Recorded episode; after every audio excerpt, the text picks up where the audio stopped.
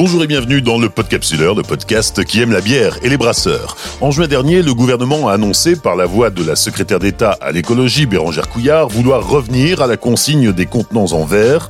Dans les deux ans à venir, la France veut lancer des expérimentations avec des hypermarchés volontaires.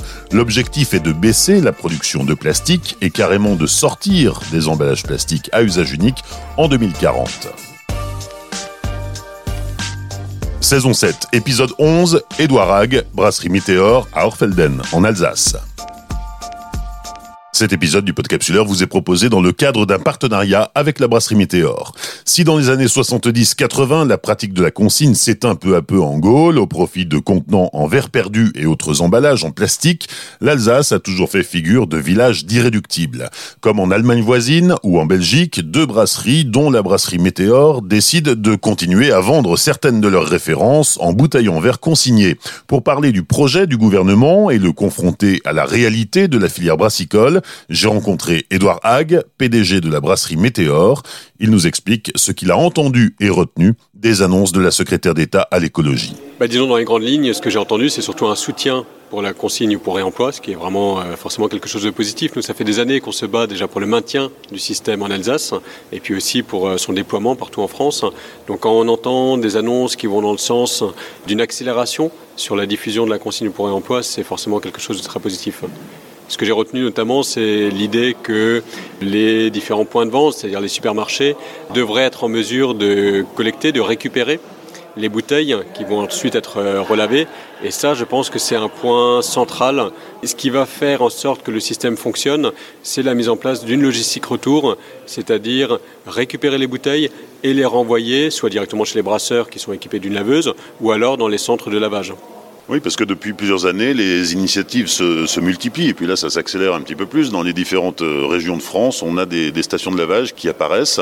Le territoire est en train de se mailler pour pouvoir répondre à, ce besoin de lavage des bouteilles en vue du réemploi. Oui, tout à fait. C'est ce qui est compliqué dans cette histoire de réemploi, c'est que ça ne peut fonctionner qu'avec un écosystème complet. L'écosystème, ce sont des euh, producteurs, euh, aussi bien des brasseurs que des minéraliers, des fabricants de soft, etc. Il faut une offre complète pour le consommateur. Il faut aussi des centres de lavage il faut un système de gestion de la consigne. Euh, si on décide de mettre 20 centimes sur, euh, sur les bouteilles, bon ben, il faut savoir qui gère euh, cette consigne, qui investit aussi dans les machines de déconsignation, etc.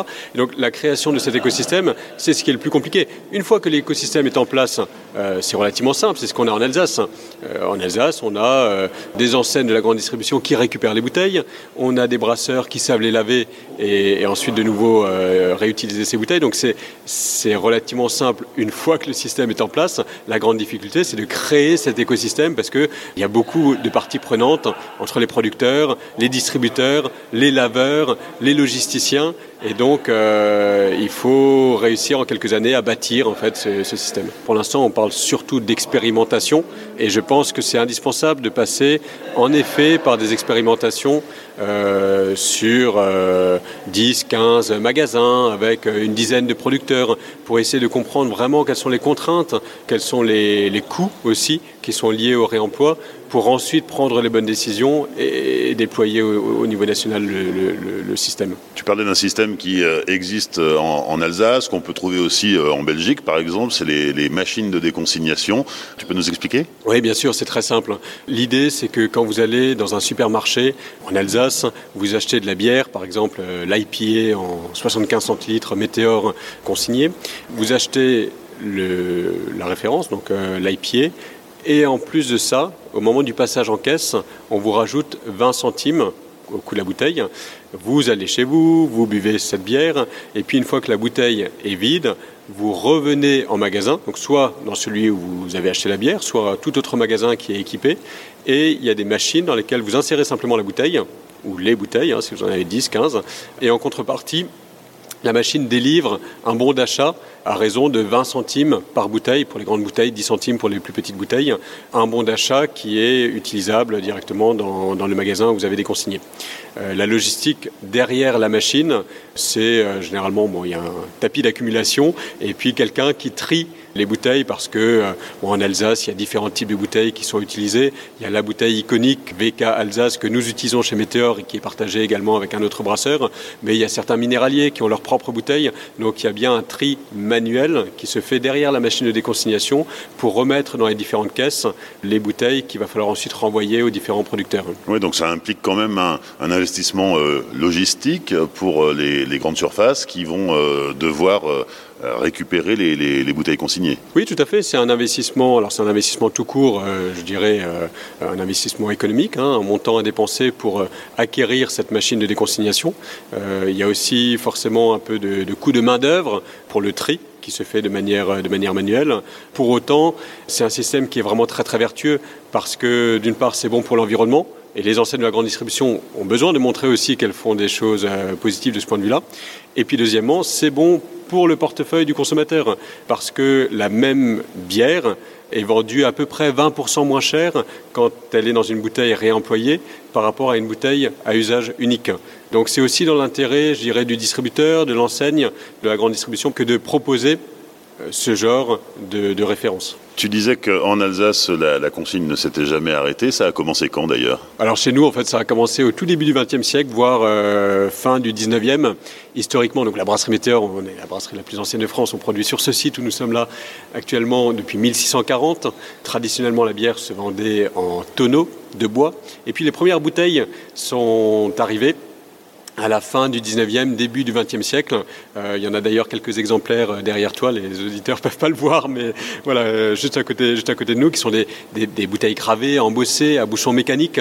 Et ces premières bouteilles, elles étaient de fait consignées, parce que ça coûte tellement cher, ça coûtait tellement cher de produire une bouteille, que pour nos anciens, ça aurait été complètement absurde que de dire on casse la bouteille, on la met dans une benne à verre pour la refondre et en refaire une nouvelle bouteille. C'était forcément complètement absurde. Donc c'est comme ça qu'a commencé la consigne. Et puis ça ne s'est jamais arrêté.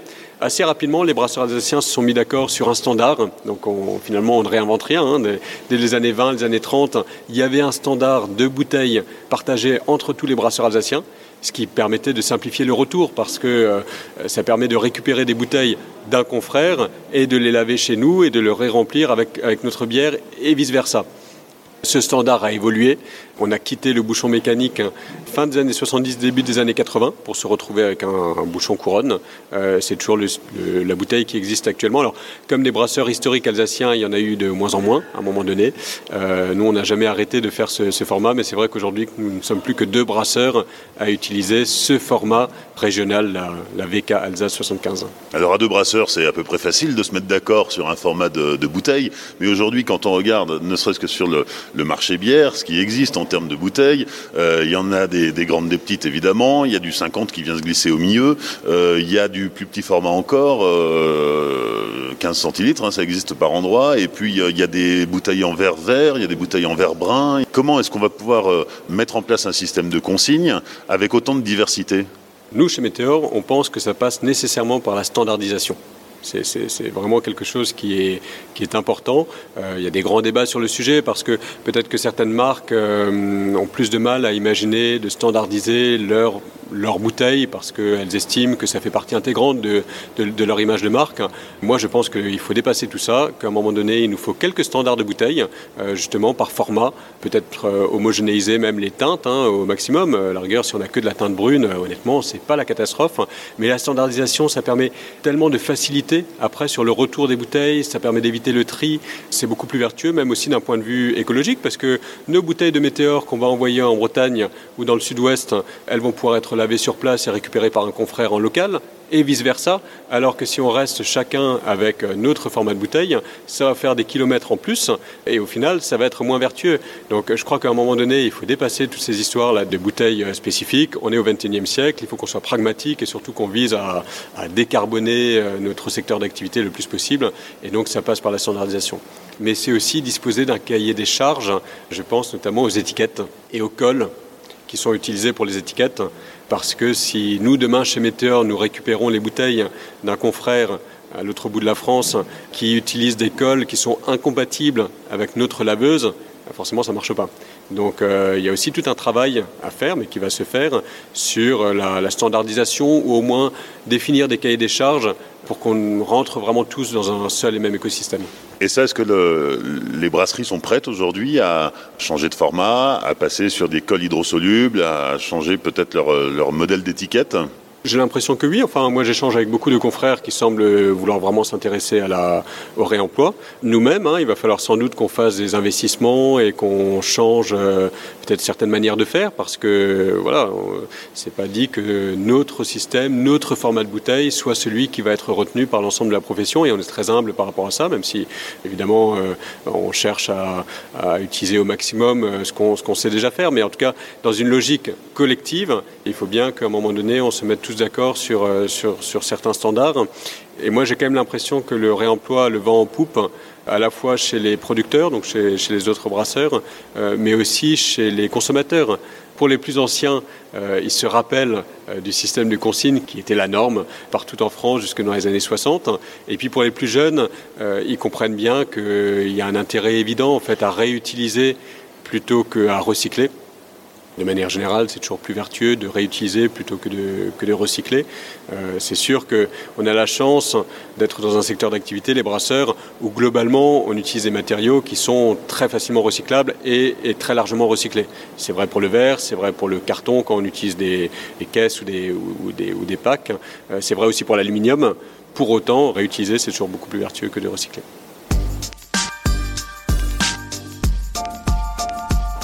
On va donner quelques chiffres sur euh, la bouteille euh, consignée euh, chez Météor. Ça représente 40 000 hectolitres de bière par an, soit environ 7 millions de, bouteilles. Et ce qui est intéressant de souligner, c'est que le, le, taux de retour est assez exceptionnel. Aujourd'hui, ce sont plus de 9 bouteilles sur 10 qui reviennent dans les points de vente, dans les supermarchés, en vue d'être lavées, re-remplies et remises dans le circuit. Oui, c'est ça, c'est même, euh, c'est même encore plus puisqu'on a un taux de retour de l'ordre de 97%, donc on peut difficilement faire mieux. Je pense que ça s'explique justement par le fait qu'en Alsace, on n'est jamais abandonné le système de la consigne et donc nos consommateurs de bière météore connaissent bien le système. Il n'y a pas, comme ça va être le cas ailleurs en France, de pédagogie à faire pour que les, gens comprennent bien ce, geste de, de, retour de la consigne. Euh, donc ça, ça aide énormément. Après, il y a l'aspect financier, bien sûr, à raison de 20 centimes par bouteille pour les grandes, 10 centimes pour les petites. Voilà, on a quand même tout intérêt à ramener les bouteilles là où on les a achetées. C'est quand même un système qui est tout à fait incitatif. Et c'est vrai que c'est un très bon taux. Les 3% restants, ce sont euh, euh, essentiellement des bouteilles qui, au bout d'un moment, finissent par casser, d'ailleurs souvent sur, euh, nos lignes, ce qui est logique parce que nos bouteilles font une vingtaine de rotations en moyenne. Certaines peuvent faire 40, 50, mais en moyenne, c'est une vingtaine. Et donc, au bout d'un moment, elles sont, soit elles cassent complètement sur nos lignes, soit on a un détecteur en, ligne qui peut juger euh, euh, voilà, qu'il y ait une fragilité au niveau du goulot, par exemple. Et donc, à ce moment-là, elles sont éjectées pour éviter tout, risque, notamment sur les, les débris de verre. Euh, et c'est ce qui explique qu'on n'est pas 100%. euh, mais sinon, effectivement, là, on est sur un système qui est très, très optimisé. Et on a bien conscience que lors du déploiement au niveau national, on va passer par une période où on aura un taux de retour hors Alsace qui sera moins bon. Euh, C'est logique parce que d'ici à ce que tout le monde comprenne ce système de consigne, ça va prendre un peu de temps, mais c'est pas grave. Euh, à long terme, on va réussir à avoir du 97% partout en France, j'en suis certain. La bouteille euh, lavée et réemployée versus la, bouteille neuve, euh, au final, qu'est-ce qui est le plus économique? Parce que la bouteille qui est réinjectée dans le circuit pour une seconde et jusqu'à une vingtième ou une quarantième vie, il faut la laver. Euh, tu nous expliquais tout à l'heure qu'il y avait tout un, système logistique dans les grandes surfaces qui doivent récupérer, trier, ensuite qui doivent acheminer jusqu'à la station de lavage. Est-ce que finalement une bouteille neuve c'est pas moins cher? Tout dépend du, modèle. C'est sûr qu'en passant par un tiers qui récupère et qui lave les bouteilles, qui les repalétise sur, euh, sur palette bouteilles et qui après les renvoie chez un producteur, chez un brasseur, l'équation économique sera peut-être un tout petit peu moins favorable qu'elle n'est chez nous, avec une laveuse intégrée. Pour autant, les premiers chiffres que j'ai vus laissent à penser que c'est quand même tout à fait compétitif par rapport à une bouteille à usage unique. Et puis de toute façon, j'ai tendance à dire, même si c'était euh, 5% plus cher, euh, c'est tellement meilleur pour l'environnement qu'à un moment donné, il faut qu'on y aille. Euh, chez nous, c'est vrai qu'on a un système qui permet, au final, pour le consommateur, d'avoir la même bière à peu près 20% moins chère, parce que la bouteille qui est réemployée à l'achat coûte un peu plus cher, notamment parce que c'est une bouteille qui est euh, un peu plus lourde, parce qu'elle doit être un peu plus solide pour faire une vingtaine de rotations contre une seule. Mais comme on l'amortit sur 20 rotations, mais même si on l'amortissait que sur 10 rotations, ça ferait toujours qu'à l'usage, ça coûte moins cher. Je ne sais pas si je donne quelques chiffres. Alors les chiffres sont purement fictifs parce que bon, euh, les bouteilles, euh, les coûts des bouteilles là ont des cours qui, qui, montent et qui baissent. Mais si on prend une bouteille qui coûterait par exemple 20, 20 centimes en mode euh, usage unique, l'équivalent pourrait coûter 30 centimes en mode bouteille réemployable. Sauf que si la bouteille a 30 centimes, on l'utilise au moins 10 fois. Ça veut dire qu'à l'usage, à chacune de ces rotations, elle ne coûte que 30 divisé par 10, c'est-à-dire 3 centimes. Donc on compare quand même 3 centimes à 20 centimes. Ça fait quand même une grosse différence. Alors tu as raison, il faut rajouter les coûts de logistique. Euh, la laveuse en soi, c'est un investissement et elle a des coûts de fonctionnement parce qu'on utilise de la soude, euh, on utilise de, l'eau qu'on chauffe, etc. Mais bon, l'un dans l'autre, euh, ça ne coûte pas plus cher qu'une bouteille à usage unique. Et alors en quoi c'est meilleur pour l'environnement si on commence à utiliser de la soude pour laver les bouteilles?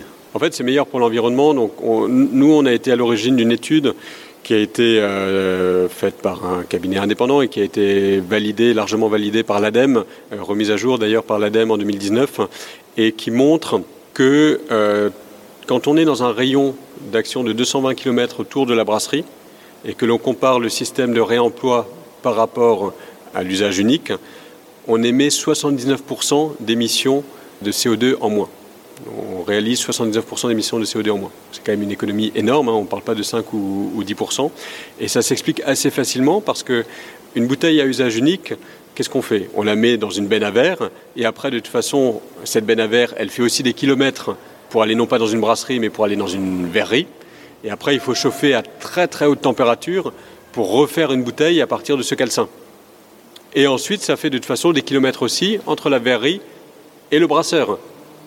Donc euh, voilà, de toute façon, la matière, elle fait, elle des kilomètres. Sauf qu'entre laver une bouteille, ce qui nécessite effectivement de chauffer de l'eau, euh, d'utiliser de la soude, etc., et refondre du verre pour en refaire une bouteille, on utilise énormément plus d'énergie pour euh, refondre le, verre et en faire une bouteille que la laver. Et là où je veux insister, c'est que cette étude montre donc qu'on fait des économies vraiment substantielles de, de, CO2 quand on est dans un rayon de 220 km.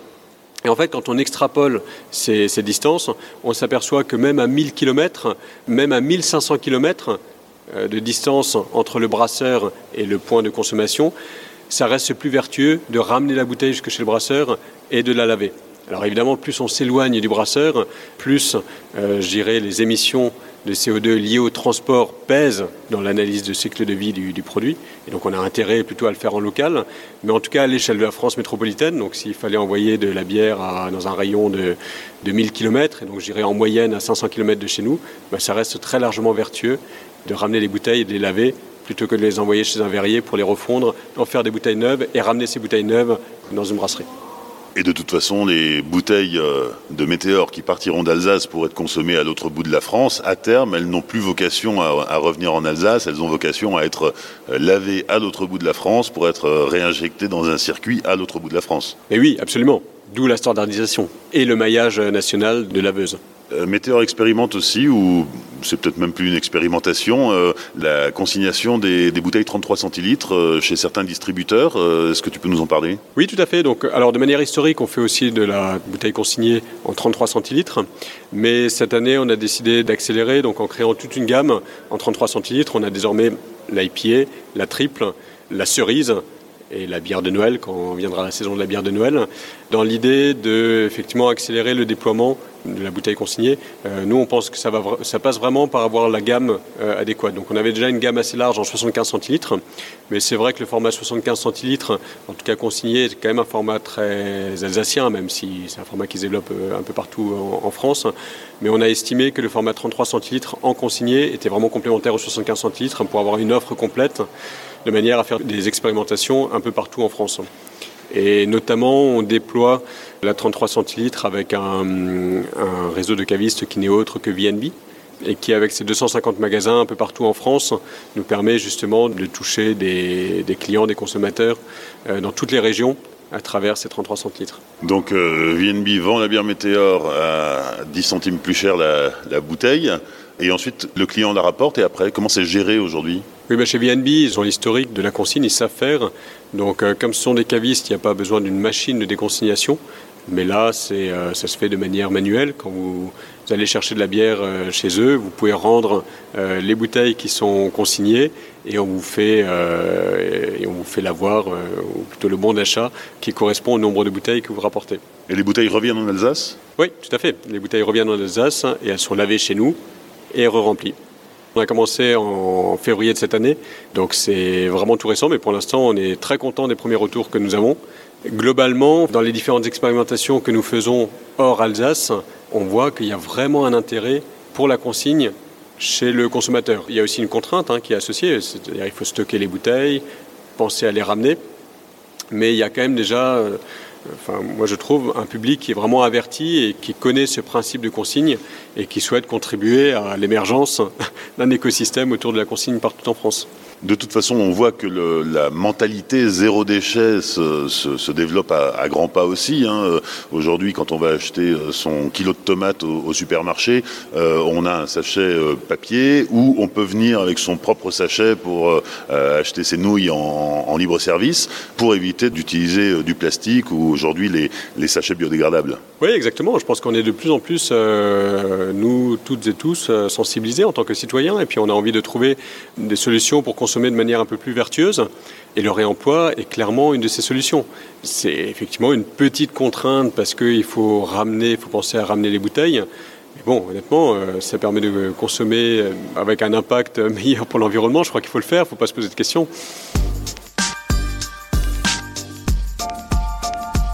On a parlé de consignes pour réemploi, maintenant on va parler de consignes pour recyclage. Alors ça concerne en particulier euh, deux euh, contenants qui sont les, les, contenants en PET. Alors là, euh, la bière en PET, ça, ça se fait pas ou alors très très très marginalement, mais ça concerne aussi l'aluminium et donc la, la, canette ou les, les bouteilles alu, hein, puisque certaines brasseries utilisent des, des bouteilles alu. Le but du jeu, évidemment, c'est pas de laver la canette pour la réutiliser, mais c'est de la retourner à la fonderie pour la, la refondre et la, recycler. La canette va être consignée monétairement comme la bouteille? Oui, donc c'est tout le sujet. Et donc là, pour le coup, ça n'a vraiment rien à voir avec la consigne pour réemploi. Le but, c'est pas de ramener les bouteilles qui soient ensuite lavées, mais c'est d'améliorer le taux de collecte. Donc en fait, il y a des objectifs qui sont fixés dans la, dans la loi.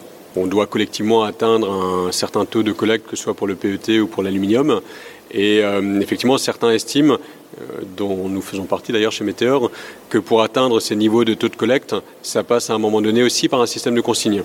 Donc là, l'idée, comme tu viens de le décrire, c'est que sur la canette, il puisse y avoir, je ne sais pas, quelque chose comme 10 centimes, 15 centimes, 20 centimes, qui soit redonné au moment où on met cette canette dans le bon bac de tri pour qu'ensuite elle soit récupérée. Bon, chez nous, Météor, euh, la canette, ce sont des volumes qui sont relativement faibles par rapport au reste. Mais, on pense quand même que c'est une bonne solution. Euh, le but du jeu, c'est quand même euh, de viser aussi des taux de récupération de l'aluminium qui se rapprocheraient idéalement des 90%, voire plus. Et on a le sentiment que pour l'instant, euh, voilà, ça, ne fonctionne pas. Alors c'est vrai que la canette est aussi utilisée notamment en mode nomade. Euh, ce qui peut expliquer que euh, parfois les consommateurs euh, ne mettent pas dans le bon bac de tri parce qu'il n'y a pas forcément de bon bac de tri quand on est dans la rue et qu'on cherche à, jeter sa, sa, canette. Mais justement, d'avoir un système de, de consigne permettrait quand même vraiment d'avoir de, des taux de collecte qui sont meilleurs. Et au final, c'est ce qui est ce qui est meilleur pour la planète et meilleur pour nous et vice versa. Donc euh, voilà, je pense qu'il faut pousser dans ce sens. Ouais. Mais là aussi, ça nécessite une logistique derrière euh, pour euh, réceptionner les canettes vides et les déconsigner. Oui, c'est sûr. Hein, c'est quand même pas si évident. C'est facile à dire sur le papier, euh, mais derrière, c'est sûr qu'il faut avoir des systèmes qui permettent de récupérer ces canettes, euh, les bouteilles en PET, qui puissent euh, rendre au consommateur sa gratification, hein, donc les 10 ou 15 ou 20 centimes par canette. Donc c'est pas simple, mais néanmoins c'est un système qui existe dans d'autres pays. Et s'il faut en passer par là pour euh, voilà, s'assurer qu'on limite les déchets, voilà, je pense que je pense que c'est une bonne chose. Alors encore une fois, nous chez Météor, on est relativement peu concernés. Enfin, produit à peu près 300 000 canettes par an, donc c'est pas c'est pas zéro, mais bien sûr, c'est une goutte d'eau par rapport à toutes les canettes qui sont produites en France chaque année. Mais en tout cas, notre position, de, on, pense qu'il faut aller dans cette direction. Revenons à nos bouteilles. Euh, on disait tout à l'heure qu'il y avait un maillage euh, territorial qui était en train de se mettre en place avec des, unités de lavage euh, dans différentes régions de France. On a longtemps entendu dire autour de, la consigne qu'il n'y avait pas de, volonté politique et que c'est pour ça que ça, ça avançait, mais pas suffisamment vite. Aujourd'hui, la volonté politique semble être là.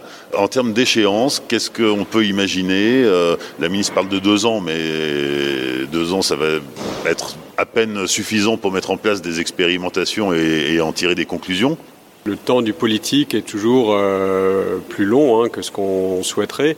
Néanmoins, on voit bien que de toute façon, il y a une lame de fond, tant au niveau français qu'au niveau européen avec euh, déjà des objectifs qui sont fixés dans la loi. Donc il y a cette fameuse loi AGEC qui impose 10% de réemploi à partir de 2027.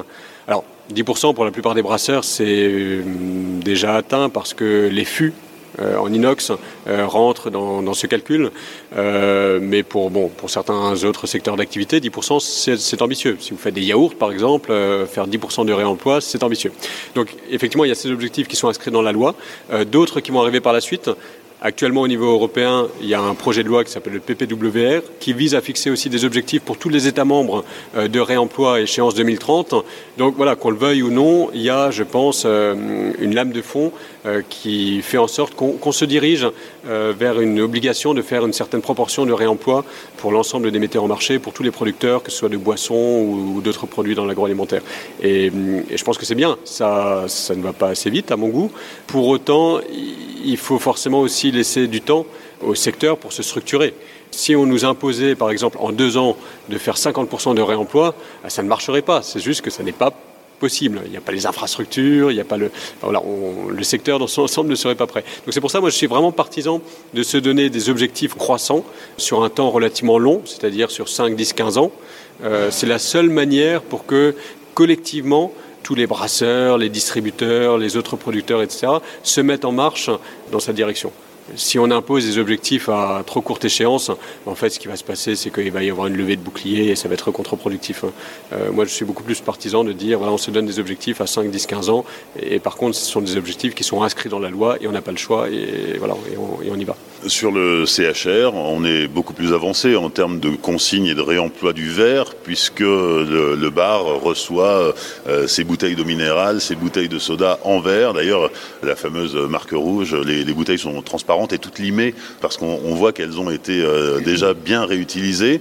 Là-dessus, on est, on est plutôt correct aujourd'hui en France. Donc les efforts, c'est surtout à la maison pour les particuliers?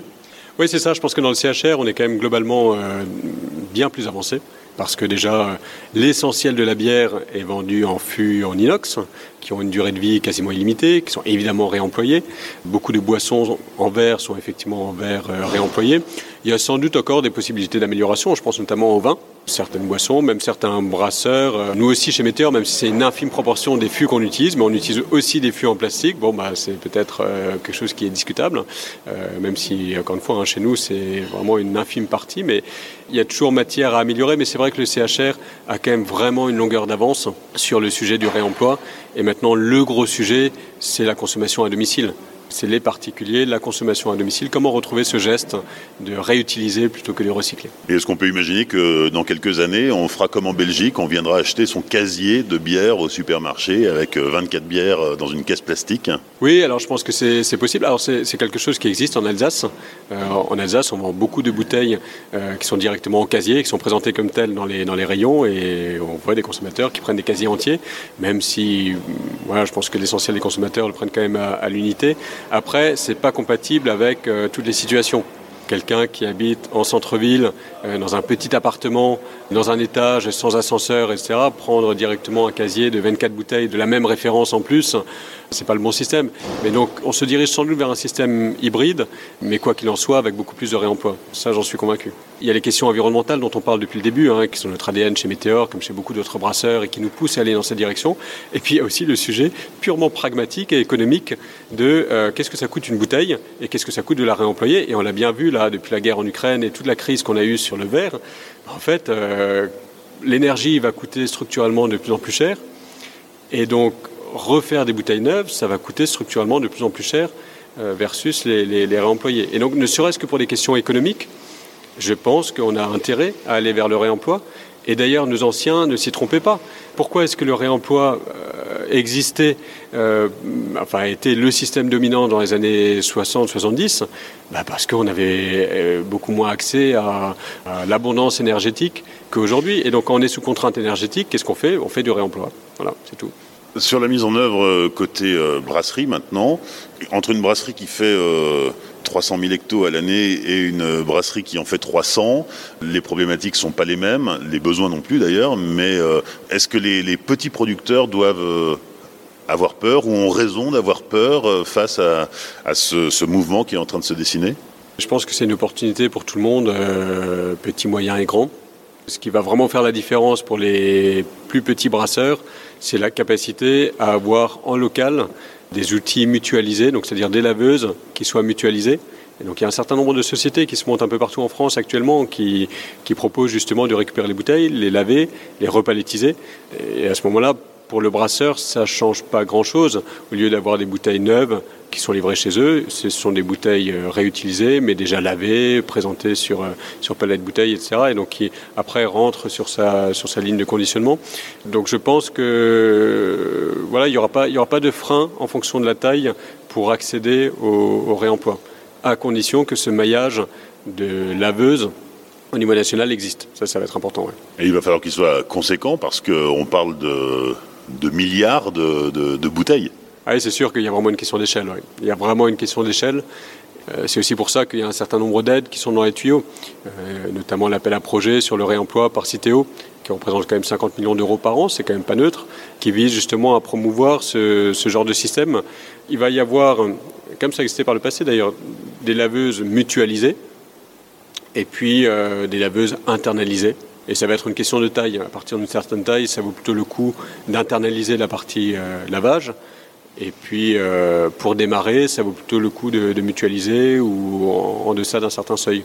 Mais ça, pour moi, c'est ça va pas être un frein ni technique ni économique. Ça va être euh, par contre une question d'accélération et de à partir de quand cet écosystème sera prêt.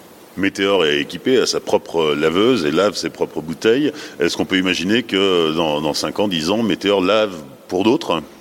Ah oui, on peut, tout à fait l'imaginer. Ça, pose bien sûr des questions de euh, à quel prix il faut facturer sa prestation, des, questions de capacité, est-ce qu'on a des capacités supplémentaires sur notre laveuse, etc. Mais, sur le principe, euh, bien sûr, je trouve que c'est vraiment dans l'état d'esprit. On a intérêt à ce qu'il y ait un maximum d'acteurs qui aillent sur le, sur le réemploi. C'est pas quelque chose qu'il faut garder juste pour soi, bien au contraire. C'est quelque chose qu'il faut largement diffuser, démocratiser. Et donc si nous, on peut aider en local d'autres producteurs, que ce soit de de bière ou d'autres boissons, bien sûr, on étudiera, on étudiera ça à chaque fois.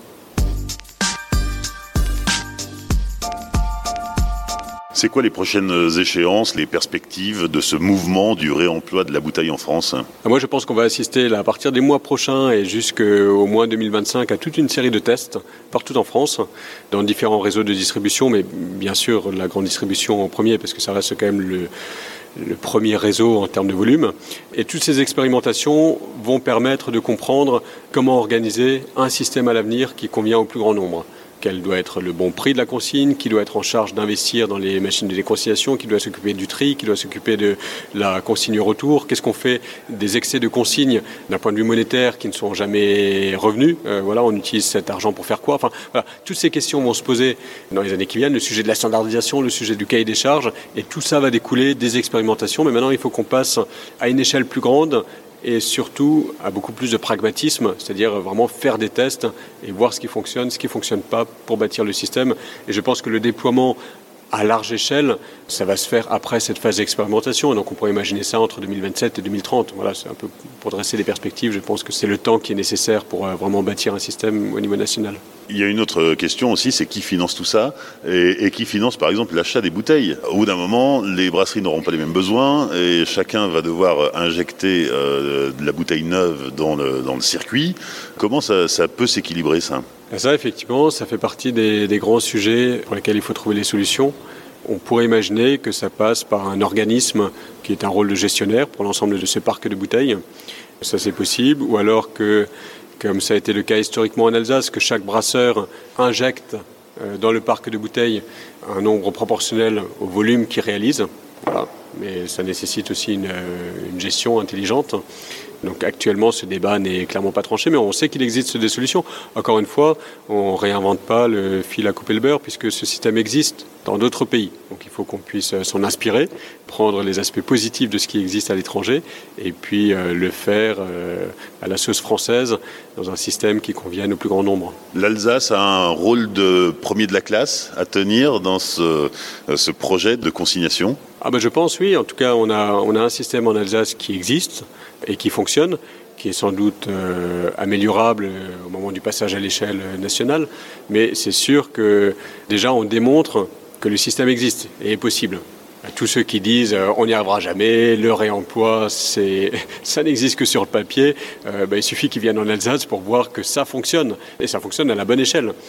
De ce point de vue-là, oui, oui, l'Alsace a forcément un rôle pour montrer la voie. Mais par exemple, ce qui n'existe plus en Alsace, ce qui existait par le passé, c'est justement ce système de mutualisation de laveuse. C'est pour ça que euh, je dis, il ne faut pas non plus faire un copier-coller de ce qui existe en Alsace. Euh, le modèle alsacien, pour l'instant, ce sont les brasseurs qui internalisent le lavage.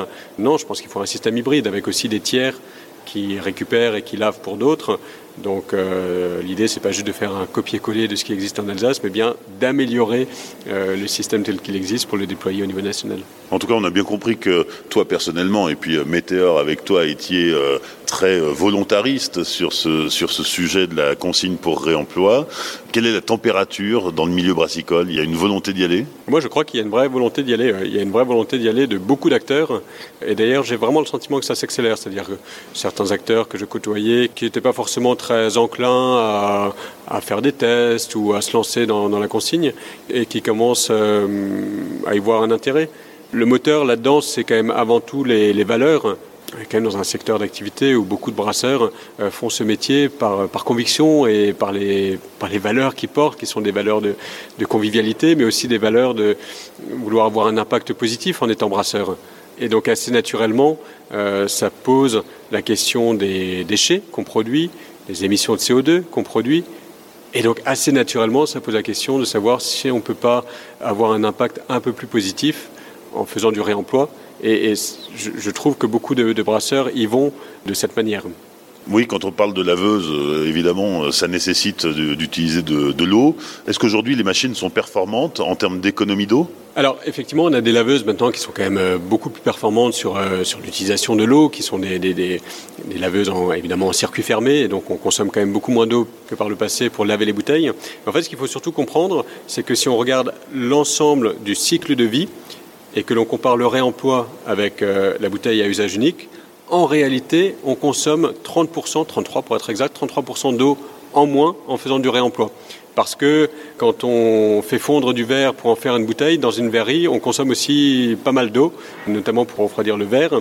C'est simplement que la consommation d'eau est délocalisée. Euh, la consommation d'eau se fait chez le brasseur ou euh, dans le centre de, lavage, euh, c'est-à-dire au niveau de la laveuse. C'est sur ce site géographiquement que se trouve la consommation d'eau parce que c'est bien sûr là qu'il faut laver les bouteilles. Mais au global, on utilise quand même 30% moins d'eau en faisant du réemploi par rapport au verre à usage unique. Donc ça reste euh, aussi vertueux de, ce point de vue-là. Et les étiquettes, qu'est-ce qu'elles deviennent? Tiens, on n'en a pas parlé des étiquettes parce qu'elles arrivent, elles sont lavées. Au bout d'un moment, tout ça termine dans une passoire, on récupère le, papier et on le met au recyclage? Oui, c'est ça, ça fait une sorte de quasiment de pâte à papier qui est recyclée. Oui. Tout est récupérable Tout est récupérable, absolument.